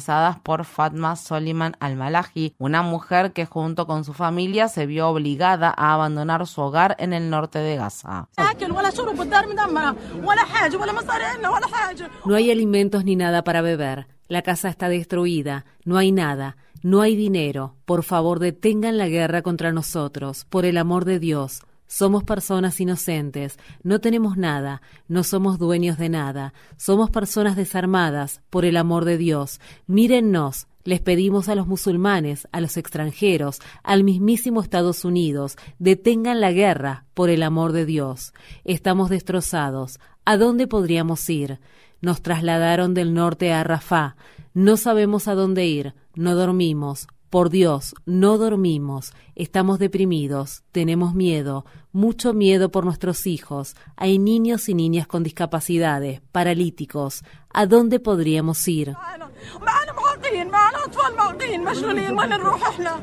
Ciudadanos palestinos y sus simpatizantes de todo el mundo se unieron el lunes a una huelga mundial para exigir un alto el fuego inmediato en la franja de Gaza. La medida en la que se cerraron negocios y se suspendieron otras actividades durante un día se produjo en respuesta al veto por parte de Estados Unidos de una resolución del Consejo de Seguridad de la ONU que pedía un alto el fuego urgente en Gaza. En la ciudad de Washington, D.C., más de una docena de mujeres de origen judío de edad avanzada se encadenaron a la cerca que se encuentra frente a la Casa Blanca para instar al presidente Biden a poner fin a su oposición al alto el fuego. Las 18 mujeres que participaron en el acto de desobediencia civil leyeron los nombres de palestinos que murieron a manos de las Fuerzas Armadas israelíes desde que la organización Hamas llevó a cabo el 7 de octubre su ataque en Israel. Asimismo, las manifestantes también corearon Biden, Biden, elige un bando sí al alto el fuego, no al genocidio. Mientras tanto, en el Capitolio, más de 100 manifestantes ocuparon el lunes el hemiciclo del Senado para instar a los legisladores y al gobierno de Biden a detener la ayuda militar a Israel y en su lugar desviar esos fondos para proveer viviendas asequibles y atención médica en Estados Unidos, al igual que para cubrir otras necesidades. Muchos manifestantes llevaban camisas negras con las palabras inviertan en la vida. Decenas de personas fueron detenidas durante la protesta.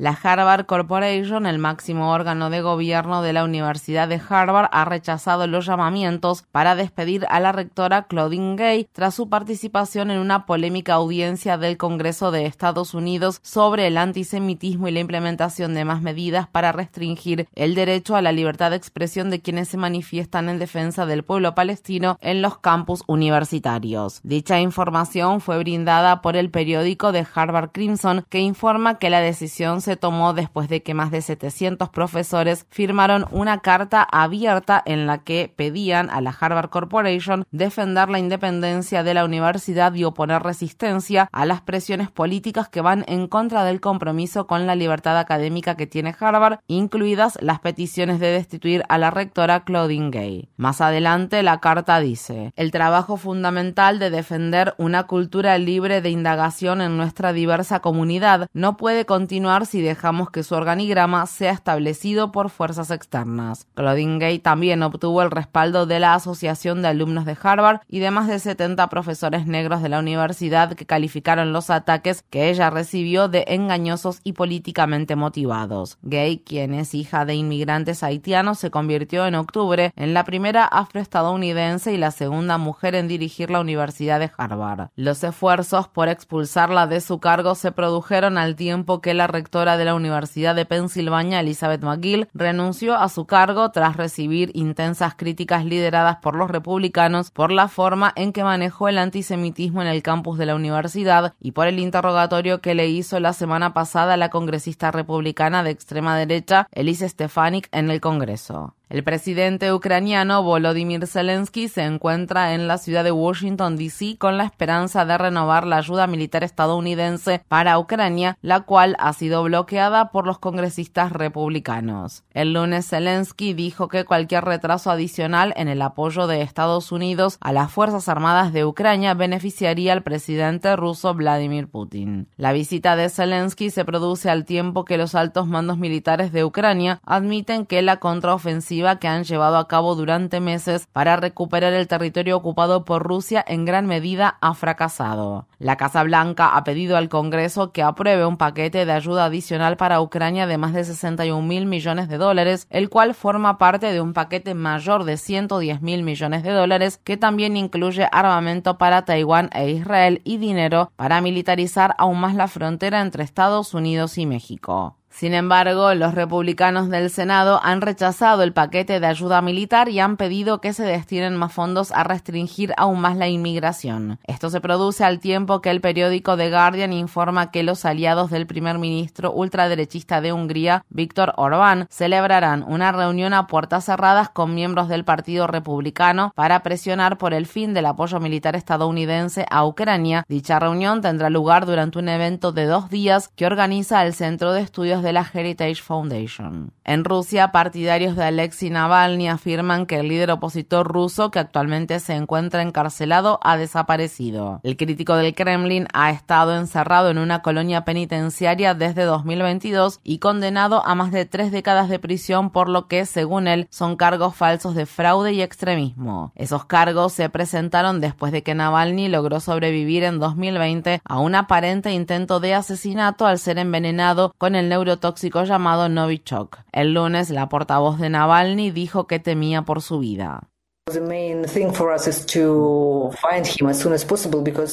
Para nosotros lo más importante es encontrarlo lo antes posible, porque ahora mismo está completamente solo y está literalmente en manos de personas que ya intentaron matarlo una vez. Así que no sabemos qué volverán a hacer. Un memorando secreto que el gobierno de la India emitió en abril pasado ordenaba al personal diplomático indio en América del Norte lanzar un sofisticado plan de represión contra organizaciones de la diáspora Sikh en países de Occidente. El portal periodístico de Intercept revela que el memorando enumera a varios disidentes Sikh que están siendo investigados por las agencias de inteligencia de la India, incluido el ciudadano canadiense Hardip Singh Niyar, que fue asesinado en junio en la ciudad de Vancouver, en lo que el gobierno gobierno de Canadá dijo que fue un asesinato organizado por el gobierno de la India. El memorando decía, se adoptarán medidas concretas para que los sospechosos rindan cuentas. El primer ministro indio Narendra Modi ha sido acusado en numerosas ocasiones de atacar a líderes Sikh en su país y en el extranjero. En Dubái aumenta la frustración ante la presentación de un borrador del acuerdo de la Conferencia de las Naciones Unidas sobre el Cambio Climático denominada COP28 que hasta ahora omite la eliminación gradual de los combustibles fósiles, lo que ha suscitado críticas generalizadas por parte de los activistas contra el cambio climático, quienes han condenado el borrador por considerarlo una sentencia de muerte para el planeta. El documento que fue publicado el lunes pide en su lugar reducir tanto el consumo como la producción de combustibles fósiles. El ambientalista y ex vicepresidente de Estados Unidos, Al Gore, dijo en las redes sociales, la COP28 se encuentra ahora al borde del fracaso total. Mientras tanto, varios activistas realizaron el lunes una acción de protesta pacífica frente a una sala de reuniones de la Expo City de Dubái, donde estaba previsto que el presidente de la COP28, el sultán Al-Jaber, ofrecería una conferencia de prensa. Los manifestantes se tomaron de las manos y formaron una fila exigiendo la eliminación gradual de los combustibles fósiles. Estas fueron las palabras expresadas por Emma Bureta, una activista contra el cambio climático estadounidense de 17 años. Si no incluimos la eliminación gradual de los combustibles fósiles en el texto en esta cumbre contra el cambio climático, hay muchas probabilidades de que superemos los 1,5 grados Celsius de aumento de la temperatura global, lo que garantizará un futuro completamente inhabitable para los jóvenes como yo, para las personas marginadas, para los pueblos indígenas, para las personas de color y para todos. En el estado de California, un grupo de niños y niñas presentó una demanda federal en la que acusan a la Agencia de Protección Ambiental de Estados Unidos y a su administrador de no regular los gases de efecto invernadero que ponen en riesgo la vida de los menores a pesar de ser conscientes del daño que dichos gases causan a su salud y bienestar. Esta es la más reciente de una serie de demandas contra el cambio climático lideradas por jóvenes que la firma de abogados sin fines de lucro, Our Children Trust, ha interpuesto. El demandante, Abro S., de 14 años, dijo en un comunicado, Estamos experimentando lo que nadie debería tener que experimentar. Nos enfrentamos a una negligencia constitucional. Estamos demandando a la Agencia de Protección Ambiental de Estados Unidos por no protegernos. El aire que respiramos se ha convertido en una víctima de su negación a protegernos. En agosto, un tribunal del estado de Montana falló a favor de un grupo de jóvenes que habían interpuesto una demanda similar en la que demandaban al gobierno estatal por violar sus derechos constitucionales al impulsar políticas que promovían el uso de combustibles fósiles. La red le informa. Enganchamos los guantes, regresamos mañana jueves. Mañana vamos a estar transmitiendo en vivo desde los estudios de X61 en Patilla. Y señores, tenemos el clásico operativo navideño de la red informativa en el sureste de Puerto Rico y traemos exclusivas mañana. Atención al sureste que me escucha por X61. Mañana venimos con algunas bombas en cuanto a noticias se refiere. Así que regresamos mañana a la hora acostumbrada cuando nuevamente a través de Cumbre de Éxitos 1530 del 1480 de X61 de Radio Grito y de Red 93 que son las emisoras que forman parte de la red informativa. Le vamos a llevar a ustedes resumen de noticias de mayor credibilidad en el país. Hasta entonces, que la pasen bien.